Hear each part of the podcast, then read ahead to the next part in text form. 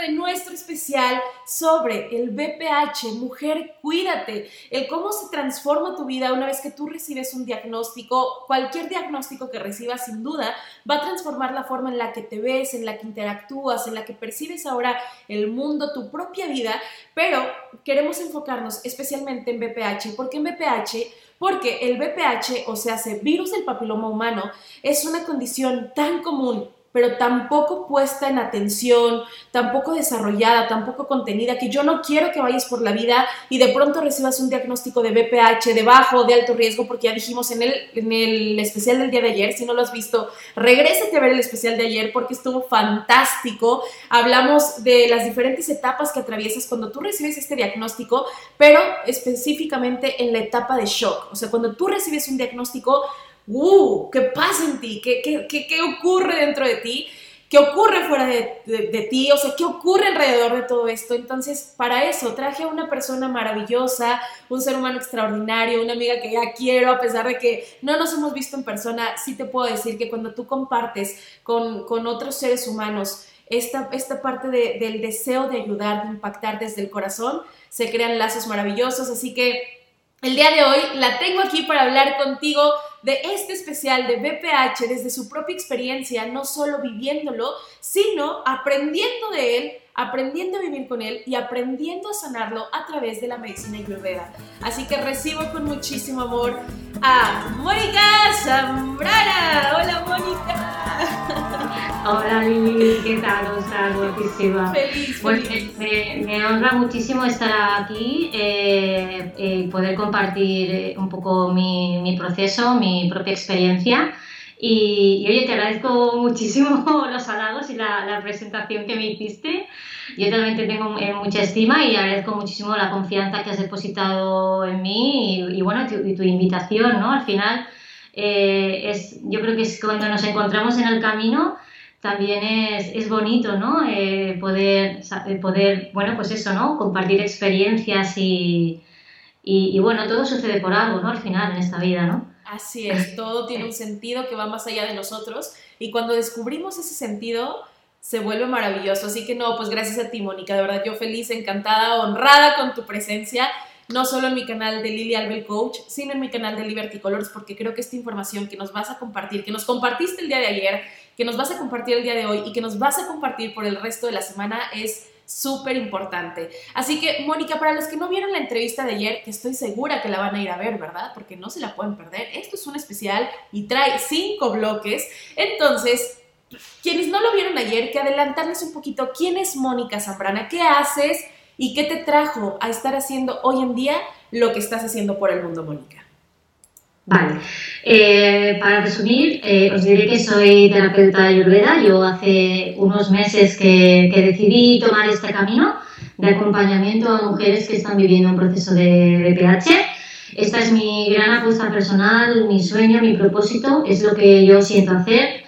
Y, bueno, y para eso pues eh, renuncié pues a un trabajo que tenía, a una cierta seguridad económica todo para, bueno, pues para poder, poner mi voz en, todo este asunto y poder ayudar a transitar de una manera más ligera eh, pues este, este, este, diagnóstico, ¿vale? Que, a veces hace, hace mucho daño y como comentábamos, eh, eh, ya no solo a nivel físico, sino a nivel psicológico y emocional, ¿no? Porque este diagnóstico lo que trae consigo es una gran carga emocional yo creo que, bueno, que es un poquito el denominador común de, todas las personas que, que, llegan a esto y, y, por eso estoy, ¿no? Con toda mi ilusión y con todo mi ánimo para, para poder facilitar pues este trance, en definitiva, ¿no? Me encanta, Mónica, me encanta lo que haces porque aparte no sueles algo que has estudiado mucho, que estuviste estudiándolo en Barcelona cuatro años y después te fuiste dos años a la India. O sea, no es algo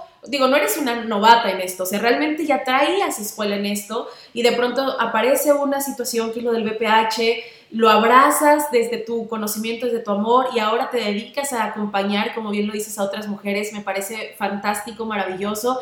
Así que mujer, si tú no viste el especial del día de ayer, ve a verlo porque de verdad tienes que escuchar, tienes que escuchar esta información de valor y sé que la vas a compartir con tus hermanas, con tus hijas, con tus amigas, con todas las mujeres que quieras, porque sin duda, como nos decía Mónica en el especial de ayer, recibir un diagnóstico así es duro y recibirlo sintiéndote sola y no sabiendo a dónde recurrir y no sabiendo que hay soluciones y, como decíamos, no solo una solución física, sino una, una solución emocional, una solución que calme este changuito que yo le llamo, que se vuelve loco, que empieza, que es precisamente lo que vamos a hablar el día de hoy. Eh, pues es bien complicado si no tienes como este apoyo. Entonces aquí estamos, feliz, yo solamente siendo un puente para que, bueno, Mónica pueda realmente ofrecerte toda esa contención desde el amor que ella puede ofrecer. Así que Mónica, el día de hoy, nuestro segundo especial, bueno, más bien nuestra segunda parte de este especial, vamos a hablar acerca, ya sabes, como de todas estas dudas, pensamientos y reclamos que ocurren cuando tú recibes un diagnóstico de BPH, porque ayer ya dijimos bien que cuando tú lo recibes, pues es, un, es como un balde de agua fría, o sea, te cae encima, no lo esperas, tú vas a una revisión eh, de rutina, te hacen un Papa Nicolau, te hacen todos estos estudios que como mujeres tenemos que hacernos una vez que empezamos nuestra vida sexual. Recuerden, es importantísimo que al menos una vez al año vayamos y pues ya sabes, también estudio de mama, o sea, todo esto hay que poner mucha atención, mujeres, realmente nuestra salud es nuestra responsabilidad. Entonces, tú vas, Mónica, a un diagnóstico, tú vas a una revisión de rutina, te hablan, te dan el diagnóstico de BPH, te cae como agua, balde de agua fría, no encuentras información, como dices, busques en internet, la verdad es que no hay mucha información y hay información que te puede dejar más, híjole, más angustiada, pero a la par de, estas, de estas cosas que, que sientes, empiezan a surgir un montón de pensamientos, porque la mente, la mente es canija, la mente es este, ay, híjole, es poderosa. ¿Qué pasa, Mónica? ¿Cuál es este primer pensamiento? No lo que sentiste, porque ya nos dijiste que sentiste que el mundo se te caía encima. Pero, ¿qué pasa en tu cabeza? ¿Cuál es este primer pensamiento que tienes cuando recibes un diagnóstico así? Bueno, en mi caso, el primer pensamiento fue, no puede ser, esto no, esto no puede ser, esto no va conmigo. Esto fue lo que yo pensé en ese momento. Se han equivocado, o sea, no, no son mis resultados. No, te cuadraba, ¿no? O sea... Es decir, tu mente de alguna manera primero lo niega. Sí. Primero lo niega, ¿no? Bueno, en mi caso ya te digo que fue así. Eh, una vez que ya lo asimilas, eh, pues bueno, eh, los pensamientos son de, de, mucho juicio a ti misma, de mucha culpa, ¿verdad? De, eh, piensas que, que, bueno, que de alguna manera tu, tu, tu autoestima cae, te menosprecias, eh, piensas que hiciste algo malo. Esto es muy común también con las personas, con las mujeres con las que, con las que hablo, con las que me encuentro, ¿no? Eh, y sobre todo hay un sentimiento como de, de, suciedad. No tanto fue así en mi caso, sino que sí que me, me, encuentro ¿no? con esta circunstancia. ¿no? Es muchas mujeres, hay muchas mujeres que me dicen, es que me sentí sucia es que me metí bajo de la ducha y estuve como dos horas frotando mi cuerpo porque pensaba que tenía algo mal en mí, ¿no? Entonces, eh, eh, claro, a mí eso me parece algo eh, que no se puede dar de, ninguna de las maneras.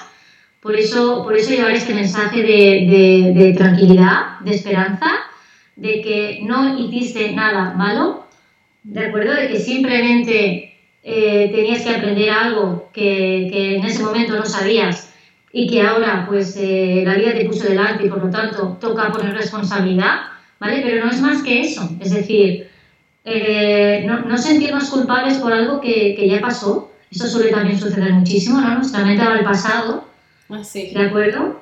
Y, y, se recrea, ¿no? En esa culpa, ¿no? En, en ¿por, qué, por, qué, ¿no? ¿por qué hice esto? ¿Por qué hice lo otro? ¿Por qué Quiero decir, esto ya no sirve de nada, no, no, no gastes energía en eso, por favor, porque, porque no te va a traer ningún tipo de alivio, al contrario, lo que va a causarte es más uh, sufrimiento, ¿de acuerdo? Entonces, eh, esto yo recomiendo totalmente desterrarlo ¿no? de, de, de, la mente, ¿no? Es tomar un poco de, calma, de tranquilidad y, y, al final si necesitas ayuda a pedirla.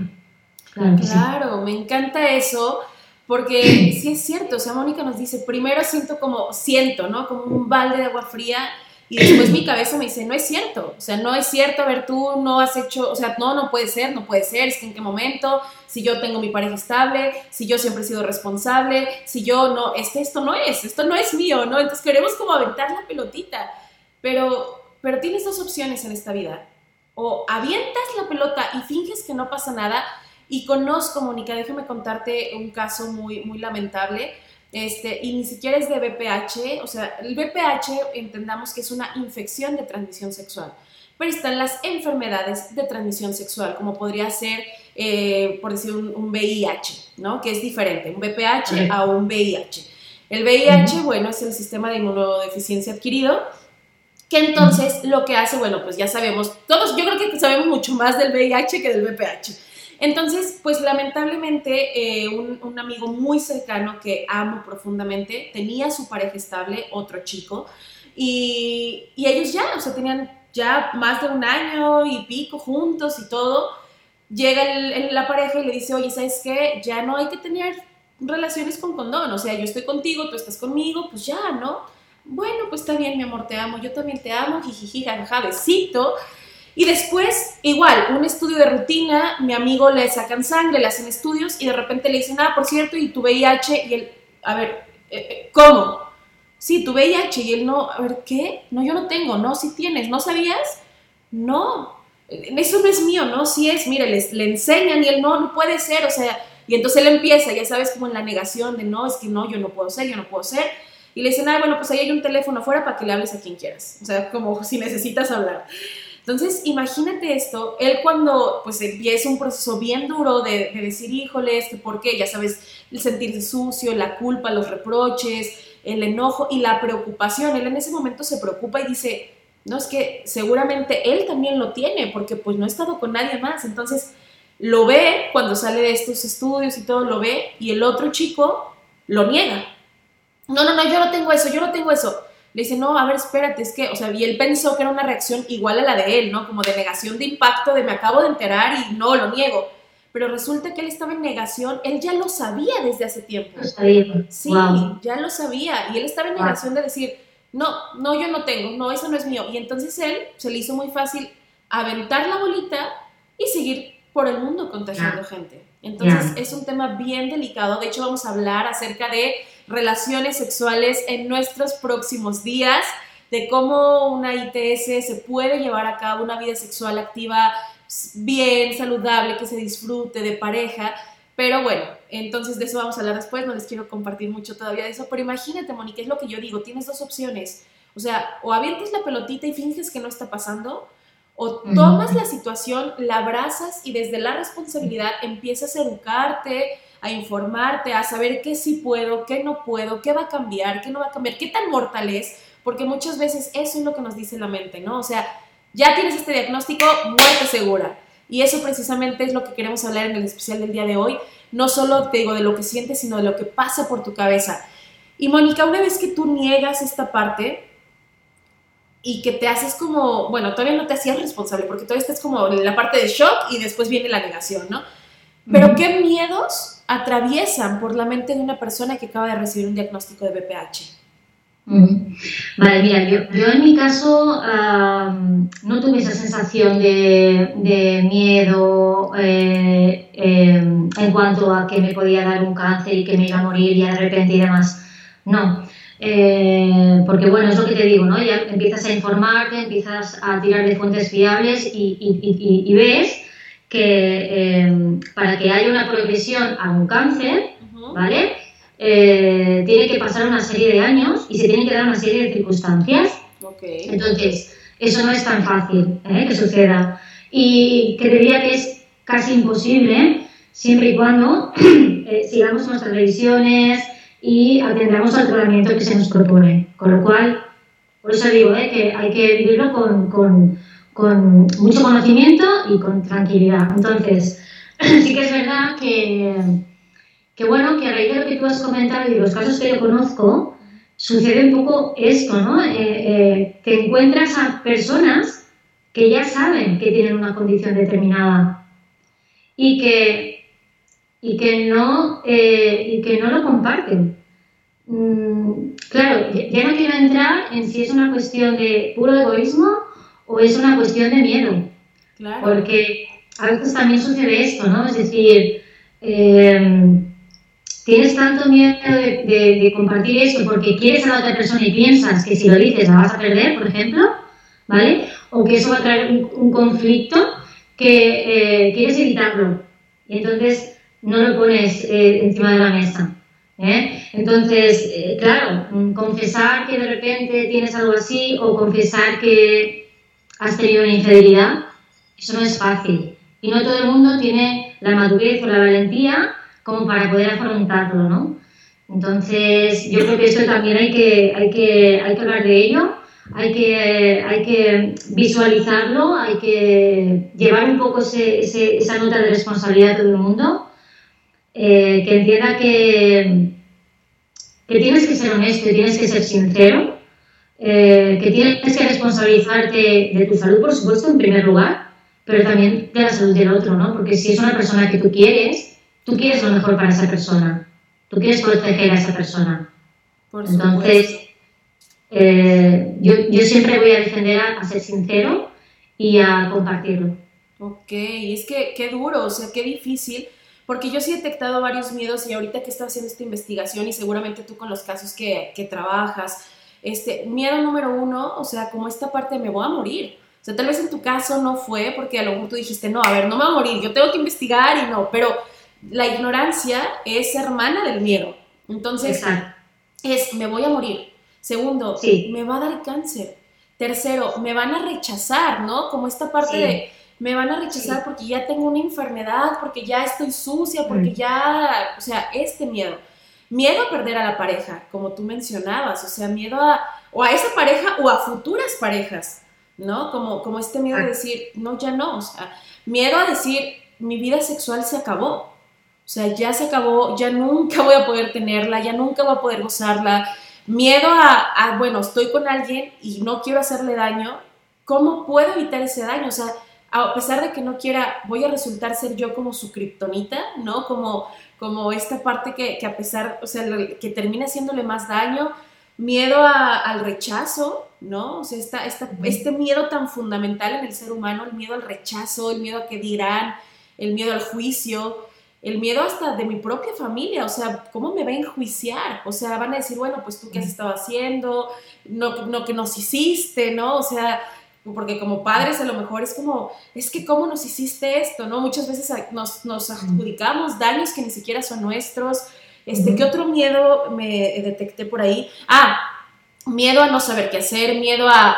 Eh, se puede transmitir por un beso, se puede transmitir por, por, un abrazo, se puede transmitir por tomar del mismo vaso, se puede transmitir... Y entonces empiezan como muchos miedos que, que es ignorancia. Entonces, precisamente por eso es tan importante hablar de estos temas. Así que Gracias por estar aquí, Mónica, de verdad que, eso lo, lo voy a seguir diciendo siempre. Y mujer, a ti que estás viendo este especial, gracias, compártelo con tus hijas, amigas, hermanas, compártelo en tu Facebook, eh, mándaselos por privado, ojalá lo pongas visible así a todo el mundo y pongas, todo mundo tiene que ver esto, porque sí, todo mundo tenemos que estar informados sobre esto. Y más si nos enfrentamos a un diagnóstico y que no sabemos a dónde recurrir, pues aquí para eso estamos en este espacio de Hablemos de BPH con Lili Albel y con mi invitada de honor, Mónica, desde España. Así que bueno, Mónica, después de que atravieses todos estos miedos, eh, y tú mencionaste algo acerca de la culpa, por ejemplo, como el reprocharte, y me encantó esta parte que dices, a ver,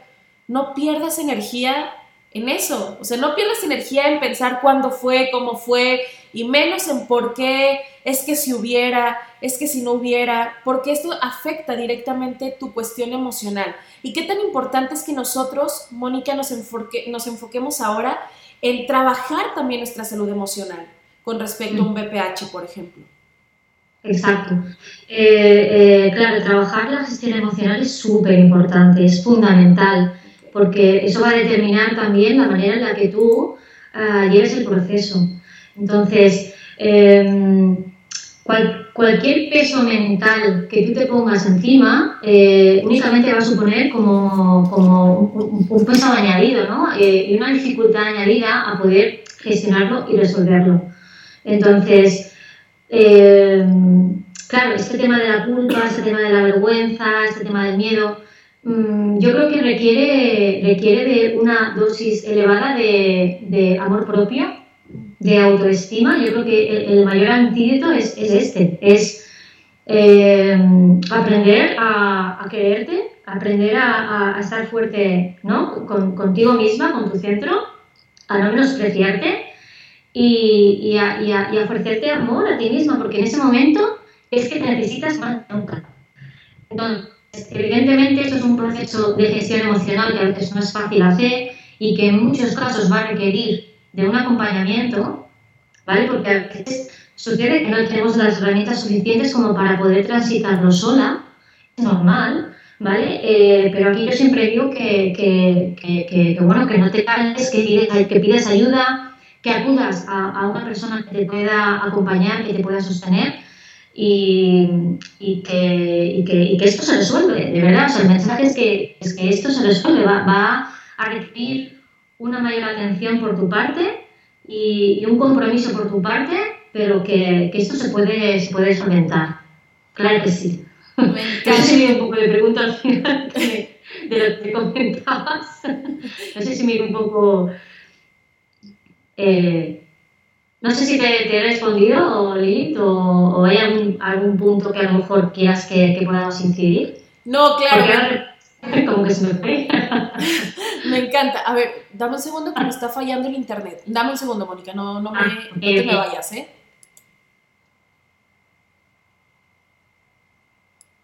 A ver, ¿me sigues escuchando ahí? Sí. Okay. Te veo te escucho correcto. Ah, perfecto, muy bien. Sí, como se empezó a cortar un poquito al final la pregunta y yo no quería interrumpir porque estaba muy buena y yo, ¡ay, Dios! Ok.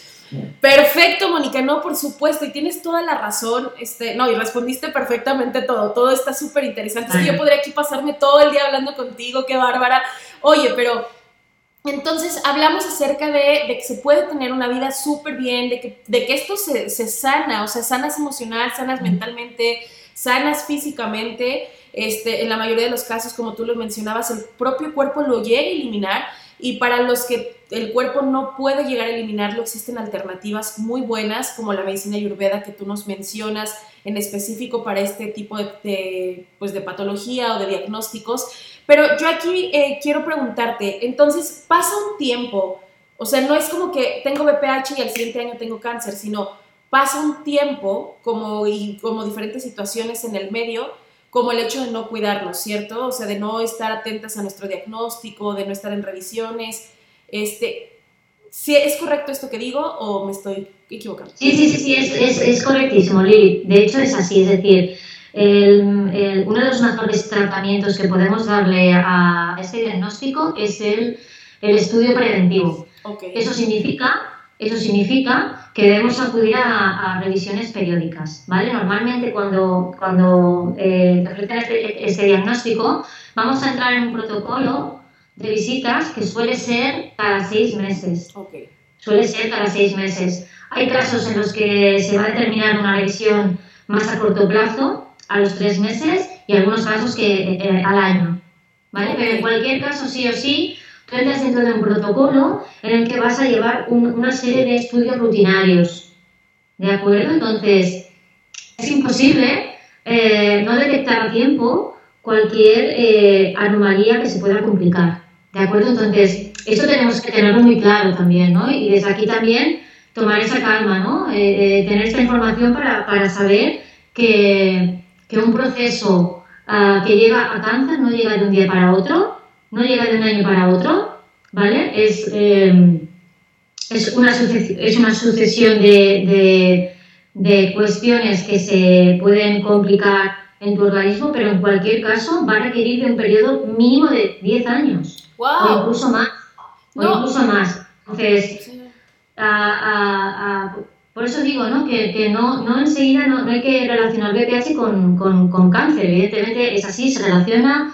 Evidentemente los estudios nos indican que un porcentaje elevadísimo, como un 90 y algo por ciento, cuando se detecta un cáncer cérvico uterino es debido a una infección por virus del papiloma, ¿vale? Esto es así, también hay que saberlo, pero que para que eso se dé, como estamos comentando, tiene que eh, haber una despreocupación absoluta por tu parte y el no acudir ¿no? a estos estudios que estamos comentando y el de no tomar precauciones en cuanto al tratamiento que te propongan o, bueno, establecer una, serie de rutinas, alimentarte de una manera determinada, que esto ya hablaré, me gustaría también entrar un poco en esto, ¿vale? Como herramienta y, y en fin, que, que, hay que, hay que, ya te digo, hay que quitarle un poquito de, miedo. De estigmatización, ¿no? Eso es. Creo que estigmatizamos mucho y entonces, a ver, BPH, más de 200 cepas, ¿es correcto? Sí. Ok, más de 200 cepas, o sea, de 200 tipos, por decirlo de alguna forma, de forma traducida, para que entendamos los mortales como yo. Entonces, imagínate, más de 200 tipos, el 80% el cuerpo lo va a eliminar o, o, sea, solito. El otro porcentaje se puede, digo, no prevenir, porque obviamente una vez que te diagnostican, no es que prevengas el virus, sino previenes las consecuencias fatales que puede tener este virus. Y para eso, imagínate, el cuerpo es tan maravilloso que pasan años de transición para que realmente llegues a un resultado fatal.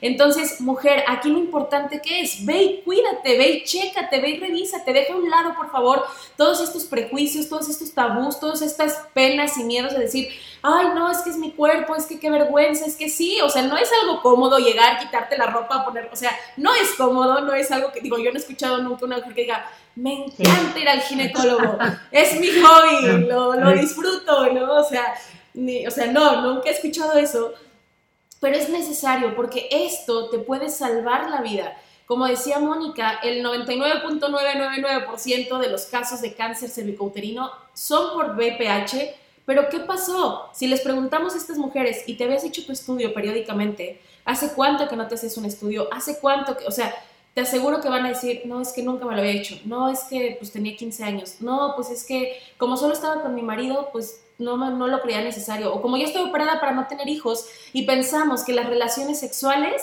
lo, lo más eh, grave o, más eh, magnífico que puede ocurrir es tener un hijo. Y no, Mónica, hay muchas cosas que pueden pasar cuando tú tienes relaciones sexuales. Entonces, de esto también vamos a hablar en el próximo capítulo, no en el de mañana, sino en el de pasado mañana, así que no te lo pierdas porque va a estar buenísimo. Y sobre todo, si a ti te interesa saber cómo se vive ya después con una condición o con un diagnóstico de BPH, por decirlo de alguna forma, ni siquiera sé si es la correcta, pero con un diagnóstico de BPH, este, y darte cuenta de lo creativo que puedes llegar a ser. O sea, porque muchas veces las cosas fáciles, Mónica, nos, nos hacen así, mira, cuadraditos y todo. Pero cuando tienes que innovar, inventar y te pones bien creativo, ¿a poco no, Mónica? Entonces, pues van a venir muchas cosas muy interesantes. Yo por lo pronto el día de hoy me gustaría, Mónica, eh, pues que les mandes un mensaje a las mujeres que acaban de ser diagnosticadas y que en este momento, o sea, ya pasó la etapa de shock, sino ahorita es como la etapa de, de, culpa, ¿sabes? Como de rechazo, como de suciedad, como de, ay, no, no lo quiero y que inclusive tú no me dejarás mentir, pero cuando tú ves la imagen del virus dentro de tu cuerpo, o sea, es impactante. O sea, ver estas, estas bolitas, estas cositas, o sea, es, es, es, duro, ¿no? Entonces, este, pues imagínate, rechazas completamente tu propio cuerpo y recordemos que para poder sanar necesitamos abrazar. Entonces, ¿qué mensaje les darías tú a estas mujeres que están justo en este momento, Mónica? Pues mira, qué, mejor mensaje que el que tú acabas de dar. Es decir, al final se trata de, de, acoger, ¿no? de abrazar, digamos, esta condición que va a formar parte de tu vida, que no es una cosa que, que hoy venga y que mañana mm, ya la vayas a soltar, sino que ya va a formar parte de tu vida. Con lo cual yo siempre digo que mejor ser amigas, ¿verdad? Mejor ser amigas. Eh, entonces, hay, una, cosa, una cosa que me gustaría aclarar en cuanto al tema de las revisiones ¿no? y, al tema de eh, las lesiones que se pueden manifestar por el virus. Porque una cosa es el virus, una cosa es eh, la manifestación del virus en tu... O sea, una cosa es la detección, digamos, del virus y otra cosa es la manifestación que ese virus puede hacer. Me encanta hablando un poco de, cuál puede ser la progresión ¿no? de, este virus en, el cuerpo, hay que tener claro que si se detecta que hay una lesión en el cuello del útero, que es lo que normalmente, una de las, de las lesiones que puede, que puede haber es esta, eh, normalmente va a haber una propuesta quirúrgica, un tratamiento quirúrgico, de tal, de tal manera que eso no va a seguir progresando porque ya lo vamos a poder eliminar, ¿no?